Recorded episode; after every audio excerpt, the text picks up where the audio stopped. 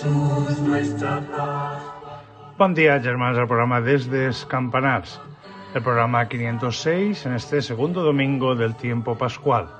Vamos a escuchar un relato que nos va a hablar de Pedro en los momentos iniciales de la iglesia. Sé todos bienvenidos y comencemos con el Regina Celi que sustituye el Ángelus en el tiempo pascual. El Señor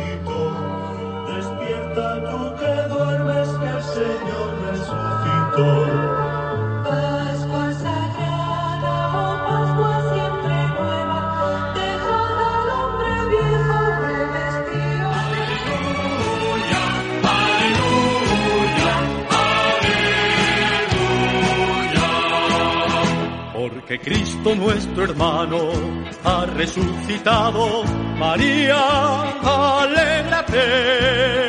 Porque Cristo nuestro hermano ha resucitado, María, alégrate. Aleluya, aleluya,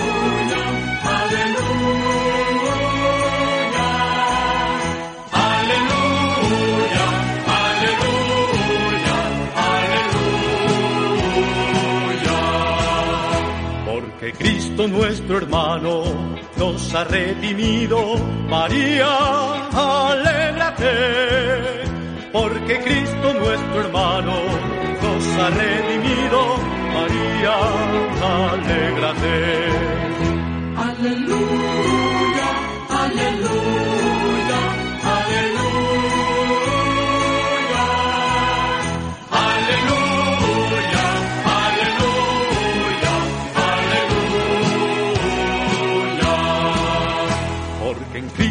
nuestro hermano hemos renacido, María, alégrate. Porque en Cristo nuestro hermano hemos renacido, María, alégrate. Aleluya, aleluya, aleluya.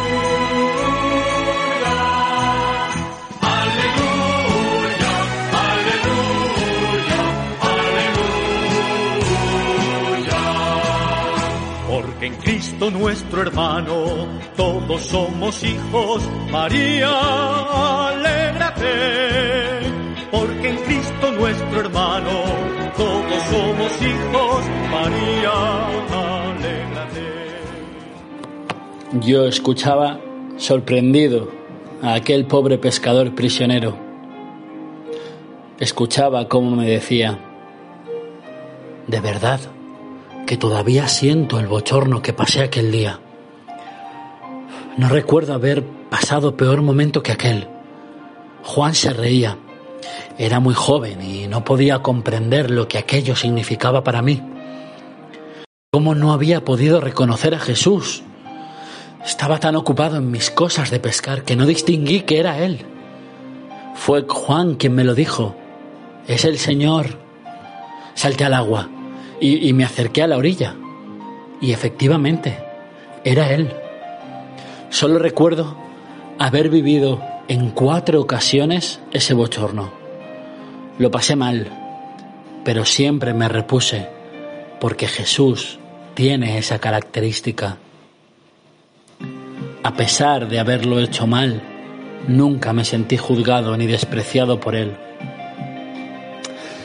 El primero, primero fue cuando le dije que él era el Hijo de Dios. Me enorgullecí tanto.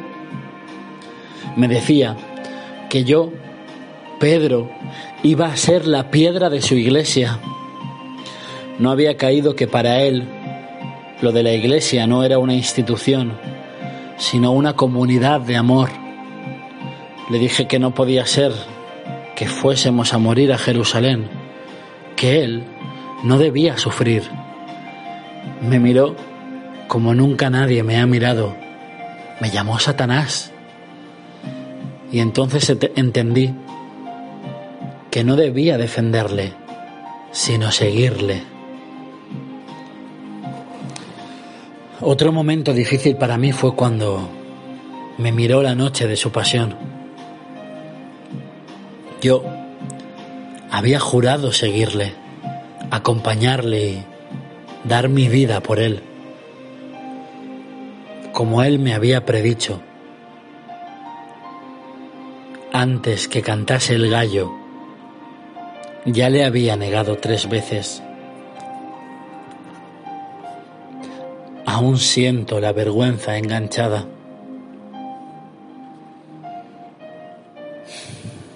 Cuando recuerdo las caras de esas mujeres que me preguntaban, y yo negué que le conocía. Pero en su mirada no había juicio, ni pena. Al darme cuenta de lo que había pasado, me eché a llorar como un niño. En aquel momento de desesperación recordé cosas que había pasado junto a él y me vino a la cabeza su parábola. El hijo menor volvió y el padre le abrazó. Y pedí perdón. Me costó más perdonarme a mí mismo, pero sentía en mi corazón que él ya me había perdonado. Aquella mañana, cuando se nos apareció en el lago, me sentí juzgado. Y es que yo no había entendido todavía sus maneras. Fue después de comer. Fuimos paseando por la orilla y allí me preguntó, ¿me amas? Y no una vez, no. Tres veces lo hizo. Algunos han dicho que me preguntaba tres veces porque yo le había negado tres. Jesús hacía conmigo lo que hace el carpintero con el tornillo. Me iba apretando, cada vez una vuelta de rosca más. Iba avanzando en su interrogatorio. Las dos primeras veces me preguntaba por el amor humano. ¿Tú me quieres? ¿Pero tú me quieres? Y a la tercera me rompió. ¿Pero tú me quieres? ¿Y es que dudaba acaso? Al mirarle comprendí que ahora lo que me pedía era un amor como el suyo, que no pide nada a cambio.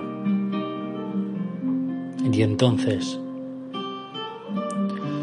entonces dejé de afirmar con la cabeza para decirle, tú lo sabes todo, tú sabes que te quiero.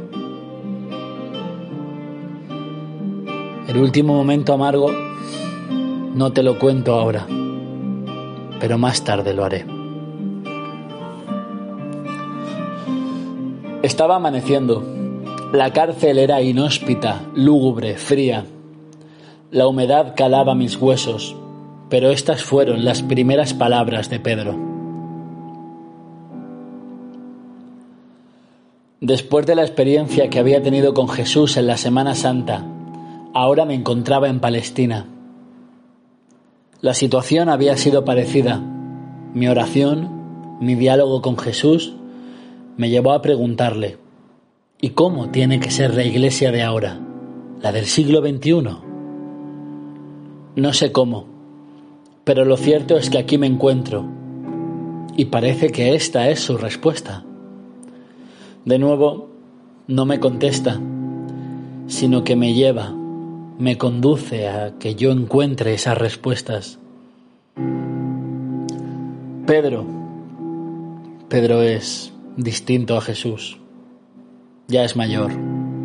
Es dulce, pero no tiene eso que tiene Jesús guarda silencios constantes, medita las frases. Sin embargo, me ha acogido como los de Betania. Solo le he dicho, soy amigo de Jesús, y ha comenzado a contarme sus malos ratos. Tengo curiosidad por saber cuál es el último mal trago que pasó con Jesús, y no quiero incomodarle, así que me esperaré. Creo que voy a preguntarle, ¿y cómo fueron tus inicios? Noto que el sol entra por la estancia y nos golpea suavemente. Él me mira, reposa la pregunta. Perfectos, como todo lo suyo. Yo lo veía pasear por el lago. Él iba acercándose, miraba, sonreía, se acercaba. Comenzamos a hablar contándome sus planes y todo lo que decía me entusiasmaba. Hablaba con tanta serenidad, con tanta autoridad. Nos iba contando los proyectos que tenía. Yo he visto siempre el sufrimiento del ser humano como algo ajeno a Dios. Y él hablaba de Dios de una manera diferente, distinta. Le importaba la persona. Le importábamos. Un día nos llamó y, y, dijo que nos haría pescadores de hombres. Yo no lo entendí. Hay tantas cosas que todavía no entiendo, pero no me importó. Dejé mi, mi barca y me enrolé en una aventura que no sabía hacia dónde me iba a llevar. Y aún ahora, viejo y prisionero, sigo sin saber cuál es mi destino. Él era espectacular. Siempre, cada día, una sorpresa. Su actitud. En la sinagoga de Cafarnaún dijo que se cumplía en él la escritura y algo saltó en mi interior. Algo me decía que sí, que sí, que este Jesús era especial. Le he visto curar enfermos, partir y multiplicar el pan. Le vi sanar a mi suegra de las fiebres, caminar sobre el mar. Yo le pedí que me hiciese caminar como él sobre las aguas y me lo concedió. Recuerdo esa sensación de seguridad sobre el mar, pero me despisté y en lugar de mirarle a él miré al mar, porque en lugar de fiarme de él, me fié de mí. Pero me salvó. Me salvó de una muerte segura. El semblante se había serenado. Yo pensaba que aquel hombre llevaba sobre sus hombros una carga pesada, pero nada parecía indicarlo. En estos momentos estaba abriendo su corazón a un desconocido y lo hacía con tanta naturalidad. No me miraba. Él seguía mirando al infinito como lo hacemos cuando nuestros recuerdos nos encandilan.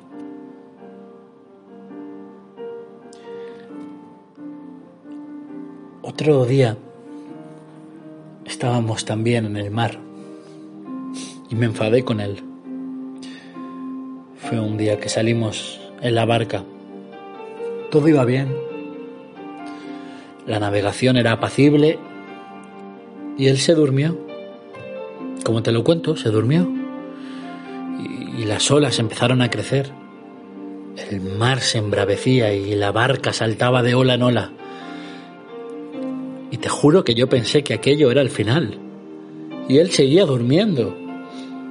Y yo no sé si me enfadé por miedo o porque yo quisiera haber sido como él, quizás, tranquilo, en calma, en paz. Lo cierto es que le grité. Se levantó, increpó al mar y todo pasó. ¿Y sabes? No me hizo ningún reproche, ni me dijo nada, pero yo sentí que nuevamente le había fallado. Yo ya conocía todos estos acontecimientos, pero escuchárselos a Pedro en aquellas circunstancias me emocionaba. Pedro sabía, como buen cristiano, reconocer su error y transmitía que Jesús era misericordia. De repente, las puertas del calabozo se abrieron. Yo me quedé atónito. Esta escena no la recordaba.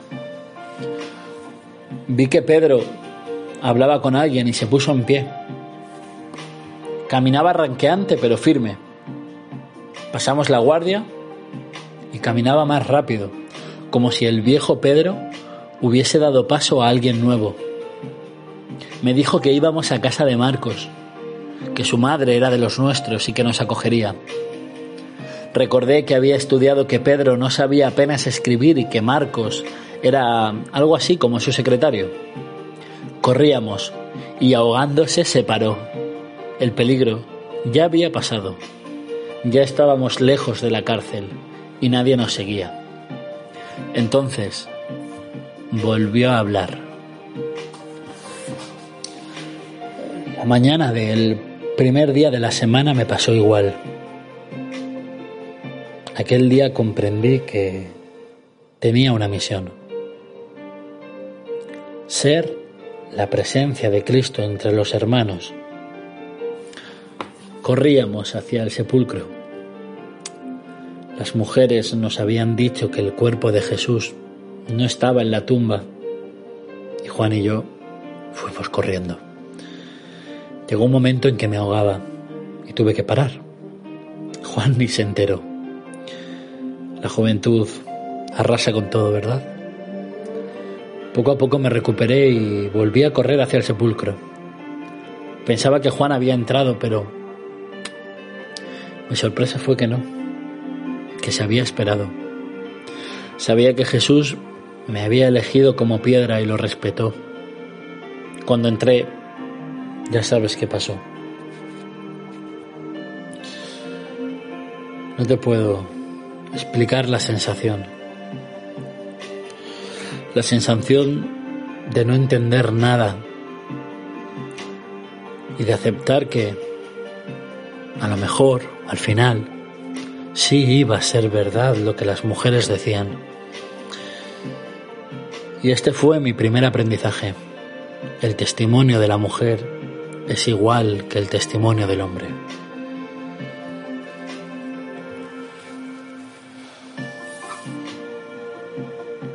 A mí me volvió a venir a la cabeza la conversación que había mantenido con Jesús. Sois iguales y necesarios, me dijo entonces, y ahora Pedro había vuelto a hacerlo. Cuando cuando vi a Juan emocionado, dudé entre decirle algo o callar. Hay momentos en la vida que merece la pena callar. Pero Juan me dijo, es que lo sabía, que sabía que no nos iba a dejar solos, que sabía que volvería y se puso a llorar de alegría. Juan supo captar el interior de Jesús como ninguno de nosotros y fue valiente, muy valiente. Estuvo allí mientras que nosotros estábamos escondidos y temerosos. Y sí, era verdad. Le respondí que sí que era verdad, que realmente había resucitado. Y no supe qué más decirle porque no sabía qué debíamos de hacer. ¿Nos diría algo? ¿Se pondría delante de nosotros y nos diría lo que debíamos de hacer? Pero Pedro, pero Pedro, me dijo Juan, no te preocupes. Ya sabes que Jesús es impredecible, pero que es muy normal. Seguro que se las ingenia para comunicarse con nosotros. Lo importante es lo que hemos visto, lo que ahora creemos.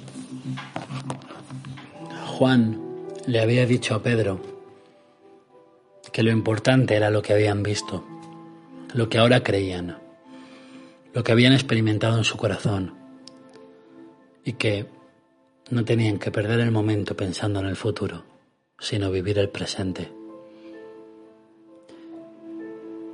Y a mí aquello me rompió. Porque muchas veces he tenido que lamentarme y disfrutar de la hora pensando en el mañana. Y cuántas veces me he arrepentido de estar pendiente de cosas que iban a venir. Al final es verdad que las peores tormentas son las que se forman en nuestras cabezas. Estaba pensando en todo esto, escuchando a Pedro, cuando llegamos a casa de María, la madre de Marcos. La reacción fue tremenda. Se quedaron estupefactos. Los ojos de todos se abalanzaron sobre Pedro. Gritos de alborozo, abrazos. Y él, como regalo, solo pidió un vaso de agua. Les explicó que estaba preso y que un ángel le había abierto las puertas, que nadie le había impedido llegar hasta allí que una vez más se había manifestado la gloria de Dios que escucha a sus hijos en oración. Ellos le dijeron que no sabían lo mucho que habían rezado por él. Y así, sin quererlo, me di cuenta de que Jesús me había regalado la primera respuesta a la pregunta cómo tiene que ser la iglesia en el siglo XXI. Orante. Comenzamos la comida y empezaron a compartir historias y lo poco que tenían.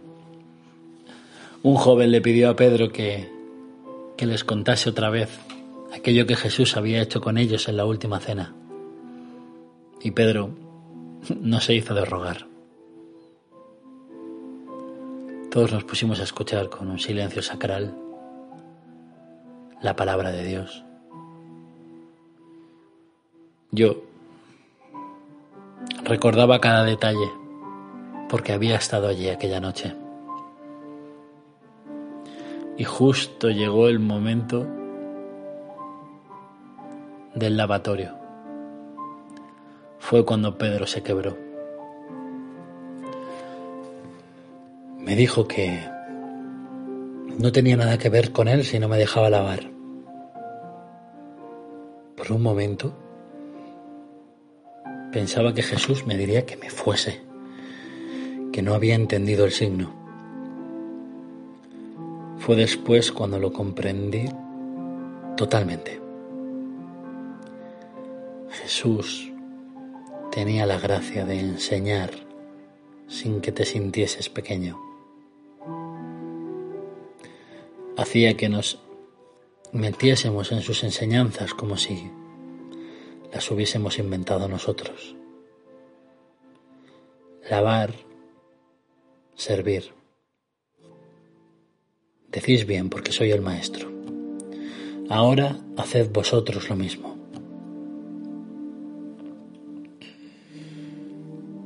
Aquello hizo que obtuviese la segunda respuesta a mi pregunta.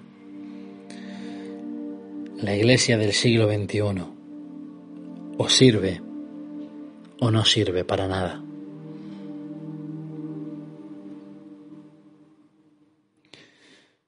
Cuando escuchaba a los niños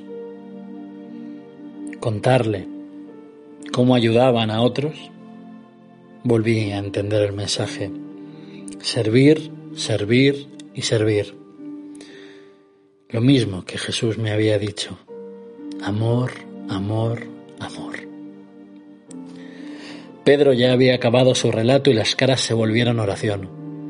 Sus manos se iban uniendo y el grupo comenzó a latir al unísono.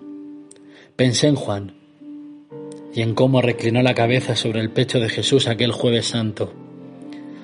Cerré los ojos y sentí que mi corazón palpitaba que era capaz de escuchar otra vez aquel amor, amor, amor. Cuando partió el pan miré sus caras. En ellas se entremezclaban el asombro y la gratitud. Hasta los niños callaban reverentemente. Aquella era una imagen perfecta de lo que es ser una familia, todos al unísono. Comían el cuerpo de Jesús con reverencia y es que la Eucaristía, celebrada con amor y vivida luego con pasión por los demás, es lo más grande que el ser humano puede realizar.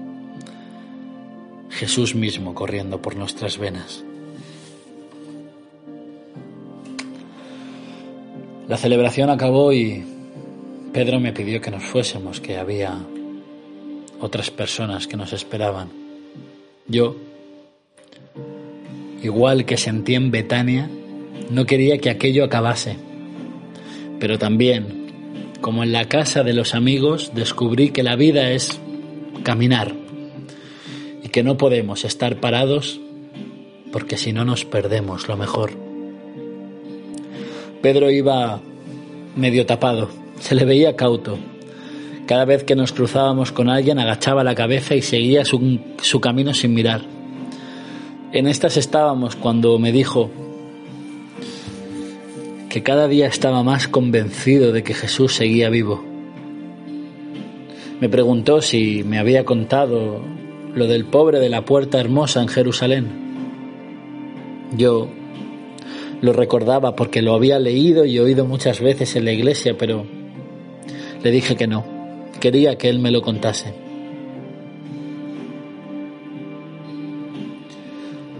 Aquello fue espectacular. Me pedía dinero y yo no tenía nada, ni oro, ni plata. Entonces pensé, ¿qué haría Jesús?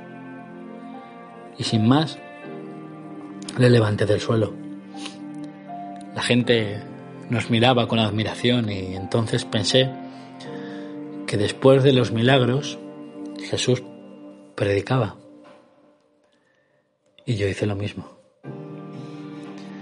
Les dije lo que me venía a la cabeza, lo que yo había vivido con él, lo que había pasado.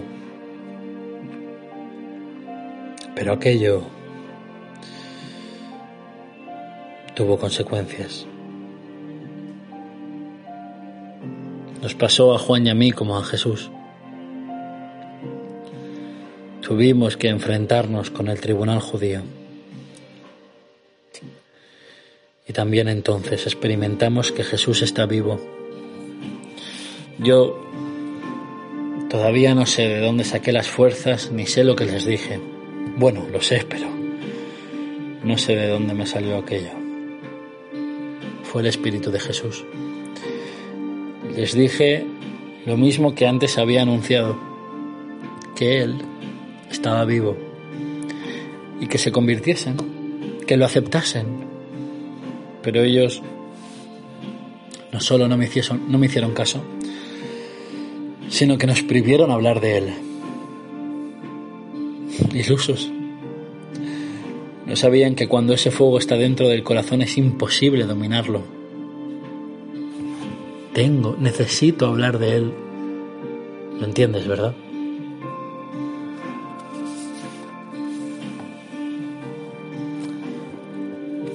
Bueno, ya estamos llegando. Aquí vive Cornelio, el otro pescador convertido en pescador de hombres. Con con Cornelio aprendí que Dios hace lo que quiere,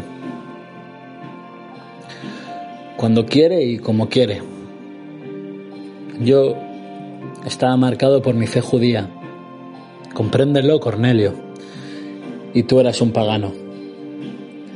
Mi ortodoxia me impedía entrar en tu casa. Yo era fiel a la ley de Moisés.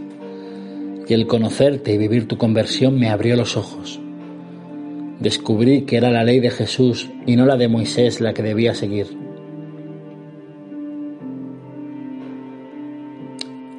Pedro acababa de contarme que Cornelio tardó tiempo en, en aceptarlo y que él, en un principio, no quiso bautizarle ni a él ni a su familia. Yo Escuchaba con atención. Seguía escuchando a Pedro de fondo, pero me fui con el pensamiento a la última cena. Recordaba cuando Jesús nos había dicho aquello de que nos daría un mandamiento nuevo, que nos amáramos De hecho, ese es el único mandamiento que nos dio. Recuerdo que, siendo pequeño, me reía cuando mi párroco decía, y tan nuevo, ¿no lo hemos estrenado? Pedro seguía hablando. Yo me había perdido, pero alcancé a oír. Menudo lío con Pablo. Y aquello captó de nuevo mi atención. El bueno de Pablo, que había sido tan riguroso, lo captó antes que yo. O mejor dicho, fue más coherente y más arriesgado que yo. Yo fui cobarde. Iba disimulando mi amistad con Jesús por miedo a los judíos y Jesús me hizo ver mi error. Lo suyo era algo nuevo. Ya no valían normas y preceptos porque sí. La ley del amor nos exime de todas esas cosas. Yo quería quedar bien con todos y para no complicarme con los judíos, con unos actuaba de una manera y cuando estaban ellos de otra. Pero Pablo me dijo, recapacita, cambia tu forma de actuar, no seas hipócrita. Y caí en el error. Aquello teníamos que hablarlo bien y recordé lo que Jesús dijo, sed uno. Y él mismo nos lo hizo ver a todos, a mí el primero, cuando en Jerusalén nos reunimos a discutirlo.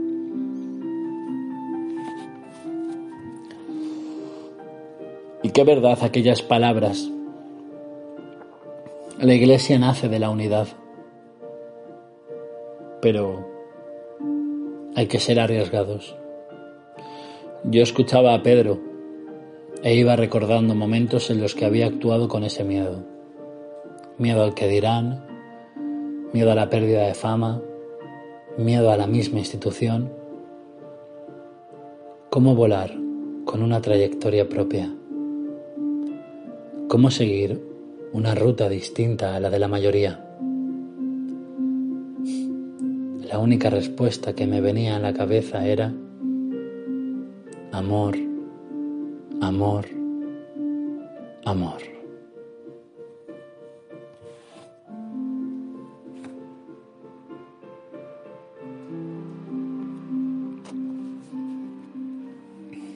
La noche había transcurrido serena. Pedro se levantó y nos invitó a orar dando gracias. Tras aquel momento que no fue excesivamente largo, nos dormimos. La mañana se presentaba hermosa, pero algo la rompió. Nos llegaron noticias de que buscaban a Pedro. Había comenzado de nuevo la persecución y teníamos que huir. No sé cuánto duró el viaje ni cómo lo hicimos. Lo cierto es que Roma era una ciudad bulliciosa. Se le veía el poder en las entrañas. Los ricos y los pobres se diferenciaban rápidamente como los libres y los esclavos. La comunidad de Roma nos acogió rápidamente. No había nada que no se nos ofreciese. Oían con entusiasmo a Pedro. Las gentes sencillas captaban pronto su mensaje. Pedro hablaba con entusiasmo, les contaba lo que pasó en ese monte santo. Bienaventurados. Los ojos de aquellas gentes, la mayoría pobres, brillaban con un brillo inusitado. Cerraban sus ojos, se sentían especiales, escogidos. Un joven, yo lo tenía cerca y lo vi, lloraba. Su vida había sido muy dura. De pequeño había visto morir a sus padres a manos de los soldados romanos. Les habían degollado por una tontería. Pasó mucho tiempo mendigando hasta que se sintió acogido y amado por una comunidad pequeña. Esa comunidad se llamaba cristiana, de cristianos. Y le habían invitado a escuchar a un pescador llamado Pedro que estaba en Roma. Yo había conocido a Pablo, que ya por aquel entonces estaba en Roma. Se sentía atraído por el mensaje de Jesús, pero aún así había acudido con la pesadumbre del sinsentido de la vida. Definitivamente aquel hombre había encendido en él grandes sentimientos. Era amado por un Dios que a diferencia de los dioses romanos, le quería a él, así, sin más, porque era él. Sí, se bautizaría. Anhelaba ser de los de Jesús. Todo esto me lo contó la tarde en que fue bautizado. Aquel día Pedro se levantó enfermo. Unas fiebres lo tenían invalidado. No podía apenas hablar. Recostado sobre la cama estaba pensativo. Yo, en un principio, pensé que rezaba. Me acerqué imaginando que no se percataría de mi presencia y levantó su mirada y me sonrió. Tranquilo, me dijo. Estaba recordando cuando Jesús curó a mi suegra. Ahora podría hacer lo mismo conmigo. Y se rió. Ese día llegamos cansados a casa. Mi mujer nos había preparado una buena comida. Mis amigos habían traído pescado y mi mujer lo cocinó. Estaba muy ocupada porque su madre no podía ayudarla. Estaba en la cama con fiebres. Jesús, después de lavarse, no se sentó a la mesa. Se dirigió a la habitación. A mí no me extrañó porque Jesús siempre desconcertaba. Yo deseaba sentarme en la mesa. Estaba hambriento, pero me supo mal. Fui detrás de él. Me quedé en la puerta observando que Jesús hablaba con mi suegra. Estaba muy mal. Sin embargo, algo había cambiado. Su cara estaba llena de luz. Porque cuando hablas con Jesús todo se ilumina. Jesús no tenía reparos y se sentó en la cama. No le importaban los falsos respetos humanos cogía de la mano y la escuchaba. Nunca los había visto así. Vi cómo Jesús tocaba su cabeza, le imponía las manos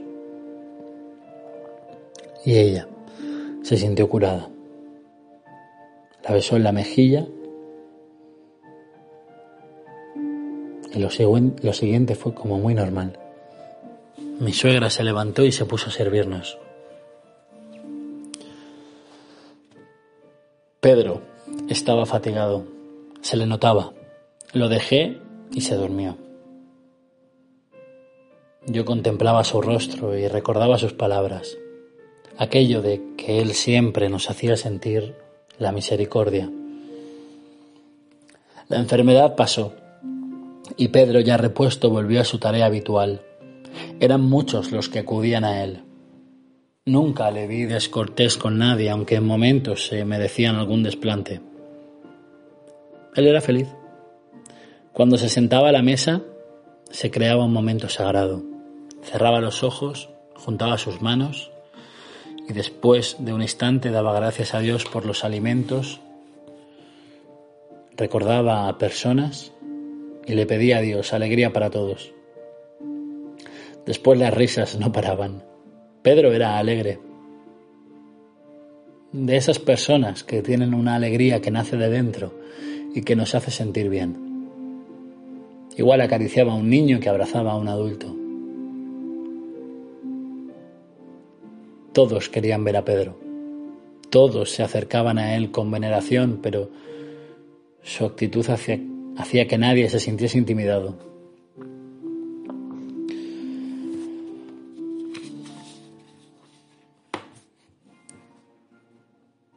La sorpresa llegó otra noche. Todo estaba en paz. De momento, en medio de la noche me desperté ahogándome. Un fuerte olor a quemado me asfixiaba. Oí gritos. Salté de la cama y pude contemplar una escena dantesca. Fuego. Todo estaba rodeado de fuego. Salí de la casa y percibí pánico. Las gentes, antes tranquilas, corrían y gritaban. Estaban espantadas. Yo no sabía qué hacer. Me acordé de Pedro. ¿Dónde estaba? Y volví a entrar a la casa. Lo encontré ahogándose. Su cuerpo caído parecía que no tuviese fuerzas. Estaba como adormecido, dejándose llegar, llevar. Le grité, Pedro, vamos. Conseguí sacarlo de su ensoñación y me miró sorprendido. Le cogí por debajo de sus brazos y comenzó a espabilar. El calor nos envolvía y el humo estaba llenando la casa por momentos. No pensaba en nada más que en defender la vida de aquel hombre que, por ser mayor, se hubiese quemado en la casa sin poder hacer nada. Los gritos iban en aumento. La vorágine de hombres, mujeres y niños gritando aturdía. Empujaban, caminábamos hacia el Trastevere. El río era nuestra única posibilidad de sobrevivir. Llegamos a orillas del Tíber y el espectáculo era horripilante. Llamas, gritos, humo, lloros, muerte, desesperación. Roma se quemaba entera. Pedro estaba aturdido, casi no razonaba. El humo había penetrado en sus pulmones y se ahogaba por momentos. Le incorporé, le puse una piedra que sostuviese su, carga, su cargada espalda y pareció aliviarse. Solo repetía una palabra, Jesús. Yo buscaba gente conocida, pero no me atrevía a moverme de su lado. Pedro se calmó y así pasamos la noche. El amanecer nos despertó. Se oían gemidos, lloros. Estábamos heridos. Nadie se libraba. Viendo que Pedro estaba recuperado, me fui a buscar a alguien que nos ayudase. La providencia quiso que me encontrase con el joven del que antes os hablé. Al verlo, todo cambió y respiré. Por fin una cara conocida. Alguien que sabía moverse por... Lo levantamos. Pudimos conseguir algo de comida y nos dirigimos a la otra orilla del río. Estaba corriéndose entre las gentes que el mismo emperador Nerón había provocado el incendio para reconstruir la que él llamaba Nerópolis, que quería que sustituyese a la milenaria Roma. No era posible creer aquello, pero yo sabía que era verdad. Lo había estudiado en historia. Nerón había quemado la bella Roma para transformarla a su antojo. Me situé y me di cuenta que todo estaba llegando a su final. Pedro no daba crédito a lo que decían. Las gentes estaban indignadas contra el emperador. Clamaban venganza. Habían muerto muchos hijos de Roma y eso, eso no podían perdonárselo. Las calles estaban llenas de cadáveres que retirábamos poco a poco. El viejo pescador atendía como podía a quienes se acercaban a él. Los consolaba, les hablaba de la vida eterna y de que Jesús había resucitado. Nos juntábamos con los vecinos que quedaban, compartíamos el poco alimento que teníamos, pero siempre con una fuerza superior a las circunstancias. Él bendecía los víveres y los vecinos que no eran cristianos se sorprendían y le interrogaban. Pues ese Dios tuyo debe de estar muy enfadado para que nos pase esto. Pedro callaba. Cuando el que lo comentaba era algún cristiano, sí les decía, no te equivoques, Dios no castiga. Yo pensaba en cómo hemos cambiado nuestra idea de Dios con el paso de los siglos. Dios, o eso he querido pensar siempre. Debe sufrir con las cosas malas que nos pasan, pero no interviene más que para darnos fuerza para superarlas. Dios nos ayuda para que nosotros las vivamos en paz. Uno de aquellos días comenzó a correrse la idea de que el emperador acusaba a los cristianos y los responsabilizaba del incendio de Roma. Era de locos, pensaba Pedro. Pero lo cierto es que comenzó a desatarse una persecución contra nosotros y una noche Pedro me dijo que tendríamos que huir. Tendremos que huir. Llevo horas pensando y no sé cuál es la voluntad de Dios. Si me quedo, me matarán y no podré cumplir mi misión. Pero si me voy, me da la sensación de que huyo del martirio y abandono a mis hermanos. Los están matando a todos. Nerón quiere dar sangre al pueblo para quitarse de encima la responsabilidad de sus actos y está llevando a cabo una matanza y no sé qué debo hacer. Dios está callado y no lo sé. Ayúdame. Yo quería morirme. No entendía cómo Él me pedía ayuda. El silencio de Dios ¿Cuántas veces lo hemos experimentado? ¿Qué le podía decir yo? Me precipitaba en mis pensamientos cuando acabó su frase. Por favor, reza por mí. Reza por mí. Sin más, Pedro comenzó a decirme, ¿te acuerdas que faltaba un momento difícil en el que me encontré con Jesús? Pues fue en un monte, el Tabor. Jesús nos llevó a mi hermano Santiago y a Juan con él. Subimos a un monte muy hermoso. Allí pasó algo que aún hoy, cuando lo recuerdo, me emociona. Su rostro cambió, se hizo luz. Sus vestidos se volvieron blancos y se puso a hablar con Moisés y Elías. El mundo se paró. Nuestras vidas se paralizaron. No podía creer lo que estaba viendo, pero se estaba tan bien. Le dije que haríamos tres tiendas, una para él, otra para Elías y otra para Moisés. Yo no sabía lo que decía, pero tuve una sensación de estar haciendo el mayor de los ridículos. No tengo remedio.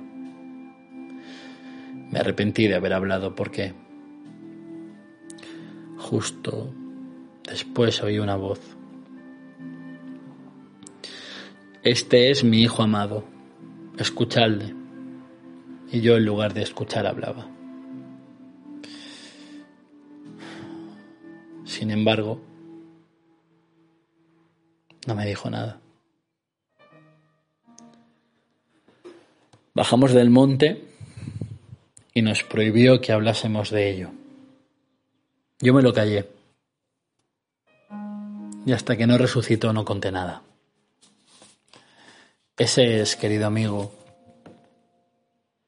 el otro momento que recuerdo de los que me he sentido mal con Jesús. Quería contártelo porque te lo debía.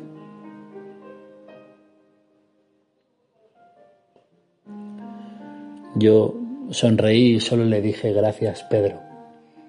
Pasamos la noche. Yo apenas conciliaba el sueño porque le daba vueltas a todo sin dejar de pensar en lo que me estaba ocurriendo.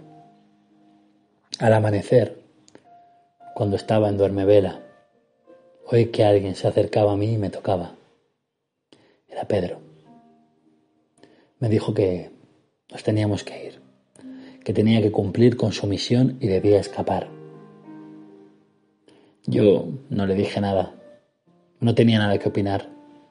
Él era el elegido y lo que decidiese, bien decidido estaba. Despertamos al joven recién bautizado, Clemente. Clemente se llamaba, que se había convertido en nuestro guía y defensor. Nos alejamos de aquella ciudad recién quemada. Atravesamos sus calles llenas de escombros. Paramos algún momento cuando Pedro no podía más. Nos escondíamos cuando oíamos que alguien en nuestra imagen era la de prófugos de la justicia. Tardamos en salir de Roma. Pedro se volvió, la miró y me di cuenta de que estaba llorando. Entre suspiros escuché, no sé, no sé, Jesús. Percibía una lucha interior. Él me la había confiado. Me dijo, apacienta mi rebaño, y no sé si lo que estamos haciendo es lo que Él quiere. Se paró, estaba agotado, puso su cabeza entre las manos y lloró. Quieres, Jesús? Toda mi vida intento comprenderte. Quiero ser digno de ti. Y no sé si lo he conseguido. Me siento tan pobre. Nunca fue fácil. Él lo sabía. Un día nos preguntó, ¿también vosotros queréis iros? Había multiplicado el pan y había dicho que ese pan era su carne. No le entendimos, nadie, nadie no. La última noche lo repitió y yo creo que solo Juan lo captó. Yo le dije, ¿dónde iremos, Señor? Tú tienes palabras de vida eterna. No es fácil captar la omnipotencia de Jesús ni la de sus acciones.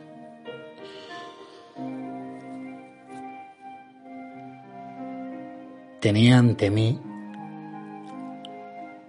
a Pedro, al primer papa, y estaba dudando. Aquello me llevó a pensar en las veces que yo dudo en mi vida. Sentí como mía la pobreza del ser humano, la pequeñez ante la misión, la duda ante la grandeza. Clemente y yo, acompañando a Pedro, éramos la comunidad orante. Si Dios no quiere esto, te lo hará ver, me atreví a decirle. Aquello fue como un revulsivo para él. Se levantó decidido y comenzó a caminar. Ya estaba la opción tomada. Si Dios quería otra cosa, que se le hiciese ver. Caminamos mucho rato en silencio. Pedro de vez en cuando se volvía y sus ojos querían absorber todo el sufrimiento de la ciudad eterna. De pronto se paró. Había visto a alguien. Yo también. Le conocía. Era mi amigo. Era Jesús. Pedro exclamó en latín, Quo vadis, Domine? ¿Dónde vas, Señor? Él me miró y una vez más me estremecí. Siempre estremece la mirada de Jesús, te cala hondo, atraviesa tu ser, te sientes amado, especial, único. Ahora ya estamos en casa. Sé que Pedro volvió a Roma a ser crucificado. Sé que no quiso que lo crucificasen como a Jesús y lo crucificaron boca abajo. Esto lo sé porque nos lo han contado, porque yo ya no estuve allí. ¿Por qué Jesús?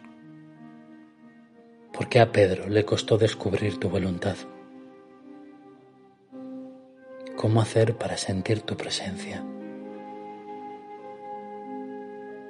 Jesús vuelve a mirarme a lo lejos y me repite, amor.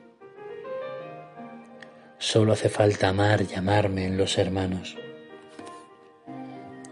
Yo me giro para intentar seguir con este interrogatorio, pero él ya no está. Y entonces me doy cuenta de que ser iglesia no es fácil, que amar a Jesús es amarle en los hermanos. Pedro quería amar a Jesús, pero dejaba a sus hermanos. Y las buenas intenciones no bastan. Hay que amar en concreto. Hay que amar rostros cercanos. Hay que amar la misión, porque amar la misión es amar a sus destinatarios, entregar tu vida por ellos. La fe en Jesús y amarle a Él pasa por caminar más despacio que si vamos solos. Hay que caminar con los demás. Es verdad que juntos se va más despacio pero se llega más lejos. Jesús nos cuenta la tradición. Le respondió a Pedro, Romam vado iterum crucifiti. Voy hacia Roma para ser crucificado de nuevo.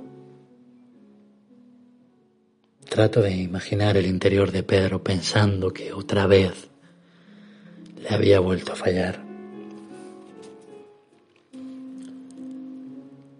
Es posible que el día que lo vea en el cielo y le pregunte, Pedro, ¿no tienes que contarme nada? Él se reirá y me dirá, pues sí, no fueron cuatro los malos tragos, faltaba el último. Pero también me dirá, pero sabes, viejo amigo, descubrí que el único secreto siempre estuvo conmigo y era amor, amor.